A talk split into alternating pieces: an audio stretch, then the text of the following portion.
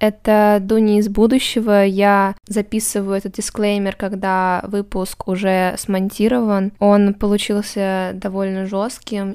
Поэтому, если вам неприятны темы убийств, секса, проституции, то лучше этот выпуск пропустить. Всем остальным приятного прослушивания. Мы сидели в кафе, ты пила банановый коктейль, а женщина за соседним столиком что-то усердно печатала в телефоне. Вечер становился все более томным, и я спросила у тебя, Дуня, серийный маньяк или педофил? И ты сказала маньяк. Собственно говоря, поэтому мы сегодня здесь. И значит ли это, что следующий мой выпуск про педофилов? Не знаю. Я думала, меня сейчас склеить попытаются, так неинтересно. Всем привет, с вами подкаст «Я не буду это читать», где мы обсуждаем книжки, а потом их не читаем. Меня зовут Дуня. А меня зовут Юля. На самом деле я тебя обманула. Мы будем говорить не о серийном маньяке, а о проститутках. Моя любимая. Но на самом деле мы не будем говорить о проститутках. И прежде чем ты спросишь меня, что ты несешь, Юля, я все-таки попытаюсь тебе объяснить, что я имею в виду. Давай начнем с самого начала этой странной цепочки. Назови мне самого известного нераскрытого серийного убийцу, Дуня. Давай. Может быть, Зодиак?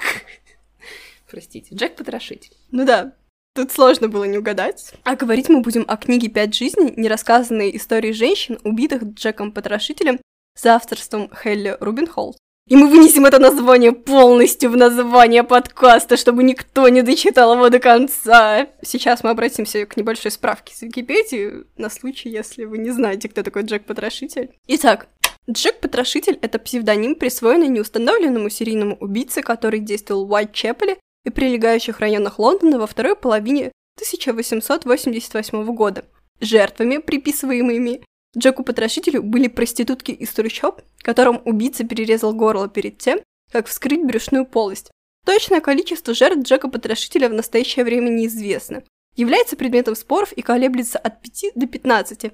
Тем не менее, существует список пяти канонических жертв, с которым согласны большинство исследователей и лиц, вовлеченных в расследовательские дела. Об этих пяти канонических жертвах в книге идет речь.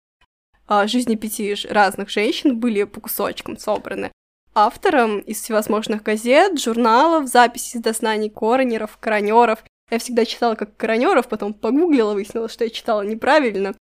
И все равно буду коверкать. Страдать. И переписи населения. Еще из переписи населения.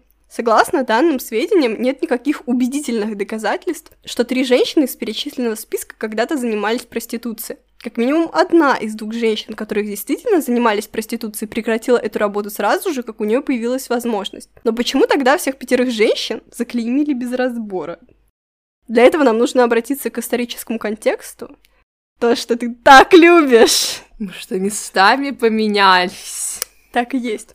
Я буду все рассказывать по книге, так что если вдруг захочешь прочесть, то в тексте будет изложено гораздо подробнее. Я так по верхам пройдусь. Угу. Лето юбилея королевского управления выдалось исключительно теплым и сухим.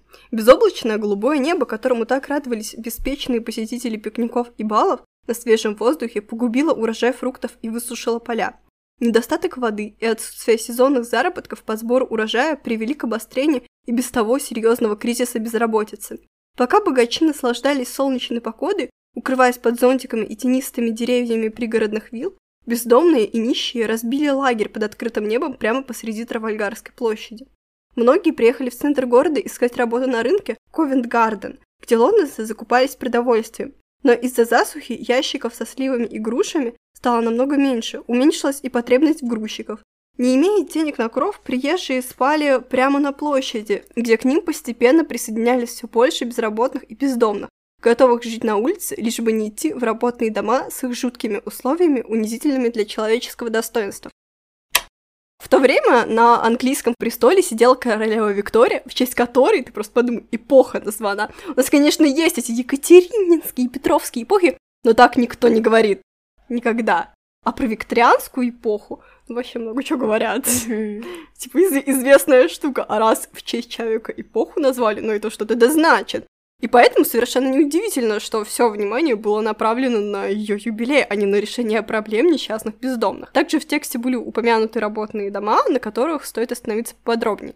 Работные дома в Англии были благотворительными заведениями, где в обмен на труд предоставляли пищу и крышу над головой, однако условия проживания в работных домах были просто нечеловеческими. Для того, чтобы попасть в работный дом, нужно было прийти и зарегистрироваться, после чего у тебя отбирали одежду и заставляли принять ванну.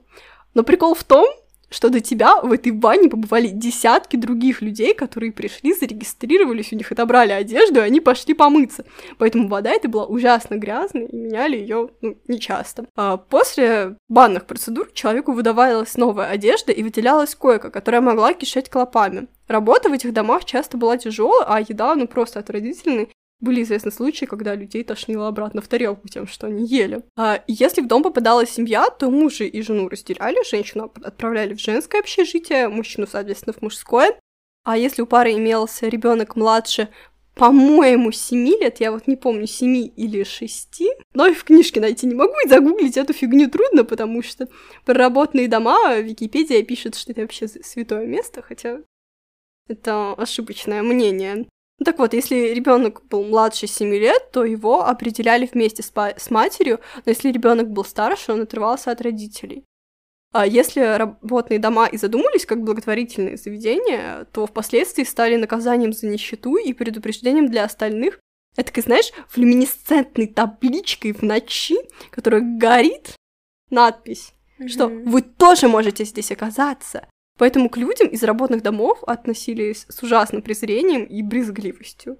И это все конец 19 века, вот когда Джек Потрошитель Да, да, начал. 1888.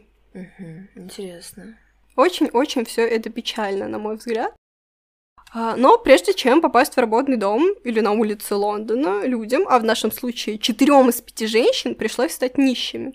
И в этом, пожалуй, заключается вся катастрофа их жизни когда я начинала читать некоторые из историй, в моей голове вертелась мысль, ну все же так хорошо начинается, ну почему? А итог мне как бы был уже известен, он известен всем нам, их убил Джек Потрошитель. Если честно, было так обидно за этих женщин, ну или не только за этих женщин, а за всех женщин той эпохи в принципе, потому что их положение в целом было незавидным. Объясняю. Как же в среднем классе, которому принадлежали раньше эти женщины, плодилась нищета? Знаешь, Дуня? Ну, может быть, какие-то чрезмерные траты или налоги жесткие. Да нифига. На самом деле, у женщин было два варианта. Идти работать служанкой в чей-то дом или выйти замуж и нарожать гору детишек. А гора детишек приводила тебя к нищете, потому что, по сути, первые 12-14 лет это просто горлодный род, который надо не только, видите ли, кормить, так еще и одевать, еще внимание ему какое-то, видите ли, надо уделять, еще и образование ему, возможно, надо дать. Дорого, очень дорого. А детей в то время было много. И даже если бы среднестатистическая пара захотела бы прекратить поток беременности, она понятия не имела, как это сделать. Про методы контрацепции, хоть какой-нибудь контрацепции, даже ненадежный прерванный половой акт писали в книгах. Многие люди тогда из среднего класса, к сожалению, читать не умели. А те, кто име, умели читать, не имели возможности и средств покупать такие книги. Так что дети продолжали рождаться, а количество детей прям пропорционально влияло на уровень жизни всей семьи. Ну и, как ты понимаешь, далеко не в лучшую сторону. Еще одним билетом на поезд до нищеты могла стать потеря мужа, часто единственного кормильца. Я говорю не только про смерть, Дело в том, что развестись в те годы было достаточно трудно, но после развода женщина могла рассчитывать на материальную поддержку от бывшего супруга. А как мы можем догадаться, бывшим супругам это было невыгодно. И поэтому в силу вступали они, наши любимые золотые двойные стандарты. Мы опустим домашнее насилие, потому что в тогдашнем законодательстве это было прописано отдельно, а полностью книгу у меня пересказывать времени нет мы поговорим про измены. Да, но она, знаешь, любит говорить про то, что вот э, мужчина был нужен физически женщине. Знаешь, какие-то древние-древние времена. А речь идет, я повторю, про 19 век. Думаю, несложно понять, кому было можно изменять безнаказанно, а кого сразу склеймили грязный. Короче, женщинам, как образцам чистоты и всепрощения, ничего было нельзя. Но некоторые не хотели мириться с таким положением дел и уходили от неверных мужей. А, но развестись а, не было достаточного повода, только измена женщины могла послужить достаточным поводом для развода. И вот в таком бы случае женщине не выплачивалось бы пособие. А мужик, ну пусть изменяет, ну Ой, ну это же мужики. Природа такая, потребность. Да, мужики, они, они же все такие. Ну и, в общем-то, некоторые женщины не хотели мириться с таким положением дела и уходили от неверных мужей. Так, например, поступила первая жертва Джека-потрошителя Полли Николс, которую мне было так жалко во время, очень жалко этих женщин. И они, кстати, не развелись. Ладно, я отвлеклась. Вернемся к замечательным перспективам жизни женщин, которые ушли от мужей, но не развелись. А дальше вариантов снова было два. Улица или работный дом? Про работный дом я уже рассказала, и совершенно неудивительно, что между Трафальгарской площадью и домом унижений очень многие выбирали первое. И днем можно было найти какую-никакую работу или отправиться просить милостыню. А полученные деньги спускались на еду, выпивку и, если повезет, койку в ночлежке. Теперь мы, наконец, вплотную подобрались к теме проституции. Дело в том, что наша жизнь не сказка. Нифига не сказка. И работу можно было найти не всегда, как и получить милостыню. А вот здесь человек хочет всегда, наши физиологические потребности работают всегда. Женщины, ставшие бродяжками, часто становились на путь проституции или искали одного мужчину, который за услуги сексуального характера был согласен им помочь. Так поступали далеко не все, но общество приравняло понятие проститутка к понятию бродяжка. Mm-hmm. А как бы это совершенно разные вещи. А вообще, по-моему, Достоевский писал «Преступление и наказание» как раз где-то в конце XIX века, и вот этот известный образ Сони Мармеладовой, девушки, которая пошла на этот как бы грех, да, очень религиозное произведение Достоевского, тоже рассказывает про, ну, в какой-то мере, про трудность ее положения, и получается, такая проблема была не только в Англии, не только в России, а вообще по всему миру. Да, по идее так и было, и эти женщины, они не родились проститутками, и они даже ими не стали впоследствии. Эта книга не о Джеке Потрошителе, не о проститутках. Она о женщинах, которые были женами, матерями, дочерьми и служанками. И просто хорошими людьми, с которыми несправедливо обошлось и законодательство, и общество, Потому что в проституции всегда считали виноватой женщину, никогда не считали виноватым мужчину, который приходит воспользоваться ее услугами. Даже наоборот, викторианское общество, оно, знаешь, считало, что, например, для моряка, вернувшегося из дальнего плавания, совершенно нормально обращаться к проститутке.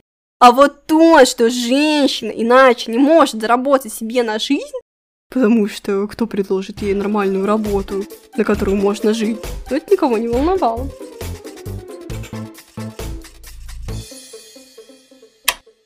Принято считать, что Джек-потрошитель убивал проституток, однако убедительных свидетельств того, что три из пяти его жертв занимались проституцией, не существует. Поскольку тела жертв были обнаружены в темных подворотнях и на улицах, полиция решила, что убитые были проститутками, а убийца – маньяк, заманивший их в эти темные углы ради секса. Но это так и не было доказано. Напротив, в ходе дознания коронера выяснилось, что Джек-потрошитель никогда не вступал в сексуальные отношения со своими жертвами. Кроме того, на местах преступлений отсутствовали следы борьбы. По-видимому, убийства совершались в полной тишине. Никто в округе не слышал криков. Вскрытие показало, что все женщины в момент убийства находились в положении лежа. Известно, что минимум три жертвы Джека-потрошителя регулярно ночевали на улице, а в ночь убийства у них не было денег на ночлег. Лишь пятая жертва была убита в собственной постели. Полицейские столь убежденно придерживались своей теории о принципе выбора жертв, что не заметили очевидного. Скорее всего, потрошитель нападал на жертв, когда те спали. И вот эти принятые стандарты о том, что любая женщина, которую жизнь вынудила ночевать на улице, была проституткой, убедила все викторианское общество в том, что Джек-потрошитель убивал проституток. Сделали из него такого чистильщика. Типа того, вот да, мы еще об этом поговорим. Но просто подумай об этом. Ни с одной жертвой он не вступал в половую связь, но их всех заклеймили проститутками. У трех из них работа в сфере проституции вообще не была доказана. Но все было плевать. После совершившихся убийств высказался высокопоставленный чиновник Эдвард Ферфилд, и его высказывание я сейчас тоже зачитаю. Но будь это так, почему они не нашли себе укрытия холодной английской ночью? Раз они не смогли заплатить за ночлег, в целом даже хорошо, что они пали жертвами неизвестного гениального хирурга. Таким образом, он внес свой вклад в решение проблемы очистки Ист-Энда от его порочных обитателей. Это просто отвратительно, что сказал Фэрфилд. То есть сам убийца не доказано, что позиционировал себя вот таким чистильщиком, хотя это Да, ну, принципе, но- распространенный мотив. А из него в газетах так, по сути. Да, и сделали. об этом высказывается не просто какой-то левый чел, а высокопоставленный чиновник. Но дело в том, что каким бы отвратительным высказыванием Фэрфилда не было, он просто выразил всеобщее мнение. Сейчас мы на самом деле привыкли романтизировать образ этого серийного убийцы. Про Джека Потрошителя ходит очень много легенд. Его жертв мы считаем проститутками, а он такой неуловимый, такой классный. Даже о самом убийце нам известно гораздо больше, чем о любой из этих пяти женщин. Я думаю, что эту книгу стоит прочесть, чтобы развеять этот дурацкий миф и перестать романтизировать неуловимых маньяков. Это ни хрена не секс, и это ни хрена не правда. Да, гораздо легче нам думать, что маньяки нападают на каких-то не таких людей. С нами такого, конечно же, не произойдет. Никто из нас ведь не проститутка. Да, мы не проститутки, но это может случиться с нами, может случиться с кем угодно. И успокаивать себя ложью не стоит. Жизнь та еще и с плохим чувством юмора. Понимаешь, даже не все эти женщины родились в Лондоне, даже не в Англии. Элизабет Страйт, одна из жертв, приехала в Англию из Швеции на заработки. Получается, что книжка в какой-то мере рассуждает про то, что любят на всяких, пусть говорят, э, разбирать, а что было надето на девушке, которая заявила о насилии, и все это размусоливать, пытаясь как бы сдвинуть акцент и сказать, что жертва могла избежать этого, если бы надела что-нибудь подлиннее и посвободнее. Ну, слушай, мне нравится Ну, повестка. книга, по идее, развеивает этот миф, и Хелли Робин Холта на самом деле стоит на стороне этих женщин, как я после прочтения книги. Вообще мало чего знала о Джейке Потрошителе, даже не слышала о списке этих пяти канонических жертв. Что? Почему считаем их проститутками? Типа, ничего не было доказано. Ну и хоть бы и проститутки, они же, это же не выбор женщины, это же определенное стечение обстоятельств, особенно в такой ситуации. Да, там показана их история жизни прям от рождения до смерти, и жизненный путь, который, ну, можно было собрать по всяким обрывкам из газет или с дознаний кранеров, как я уже сказала, с записанных показаний. И они стали проститутками не потому, что они хотели стать проститутками. Во-первых, они даже не стали проститутками. Вот что возмущает меня больше всего. Нет доказательств, что три из этих из перечисленных женщин были проститутками. Они не были проститутками. Да, две были проститутками, но одну на это толкнула очень тяжелая жизнь, а про пятую каноническую жертву на самом деле известно довольно мало. Я зачитаю еще один кусочек, в котором хорошо отражено положение женщин среднего класса в то время и вопрос о том, кого же на самом деле можно считать той самой проституткой. С момента принятия акта о заразных болезнях э, в 1860-е годы и до убийств в Вайтчепеле власти, в том числе даже столичная полиция, не могли прийти к единому мнению, каких женщин следует считать проститутками и как их идентифицировать. Считать ли проституткой женщину вроде Мэри Джейн Келли, которая зарабатывает на жизнь торговлей своим телом и сама причисляет себя к этой профессии? Или значение термина можно расширить? Быть может, проститутка – это женщина, которую мужчина угостил выпивкой, а затем припроводил в гостиницу, оплатил номер и провел с ней ночь.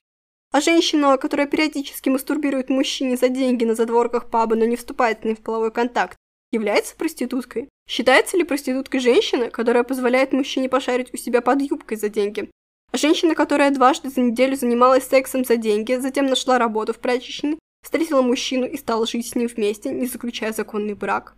А та, что работала в борделе, но потом стала содержанкой одного из своих бывших клиентов? А та, что бродяжничала и согласилась на секс с мужчиной, потому что чувствовала себя одиноко и боялась остаться одна на улице? А девчонка с фабрики, занимавшаяся сексом с юношами, которые ухаживали за ней и приносили ей подарки?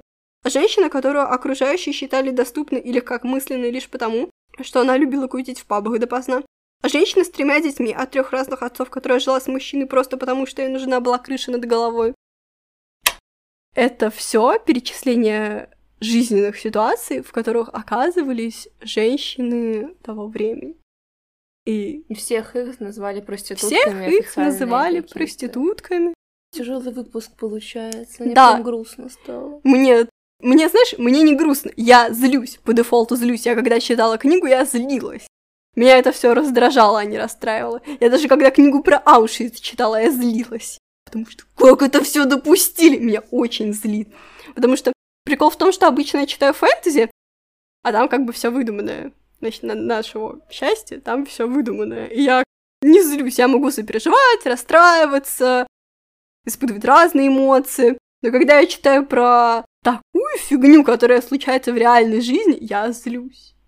Я прям агрессивно злюсь. Я вот вылила на тебя свой гневный спич, но я правда рекомендую эту книгу. Она действительно кажется мне важной и полезной. Я не рассказывала про многие аспекты, про которые будет интересно читать самостоятельно. Например, про женский и мужской алкоголизм. Тоже очень интересная тема. Но я хочу отметить некоторые ее недостатки в плане издания, потому что я тоже считаю это важным. Я, мой подкаст, что хочу, то и считаю важным. В книге 380 страниц, а стоит она практически тысячу. Типа 900 с чем-то рублей. И со всеми скидками лабиринта я хватилась за 600 рублей, это все равно очень дорого для книги в мягкой обложке. Да, тут определенно хорошая бумага, но не вся она вот тут прям нужна.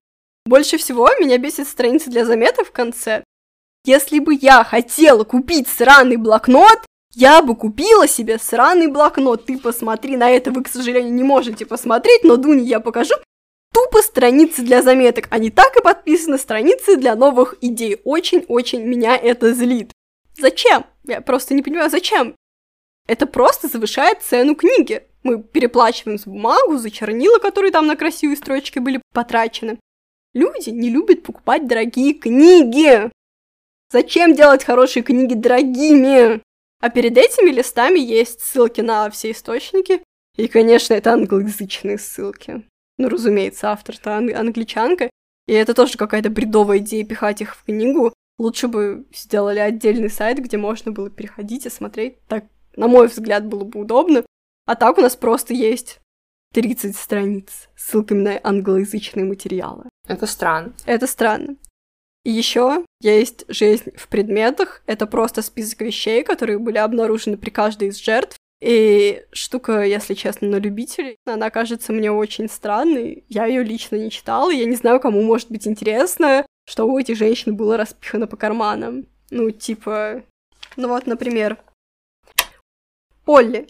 Черная соломенная шляпа с черным бархатным кантом, Платье из грубой полушерстяной ткани, это просто то, что на ней было надето. А, гребень, белый носовой платок, осколок зеркала, фланелевый панталон.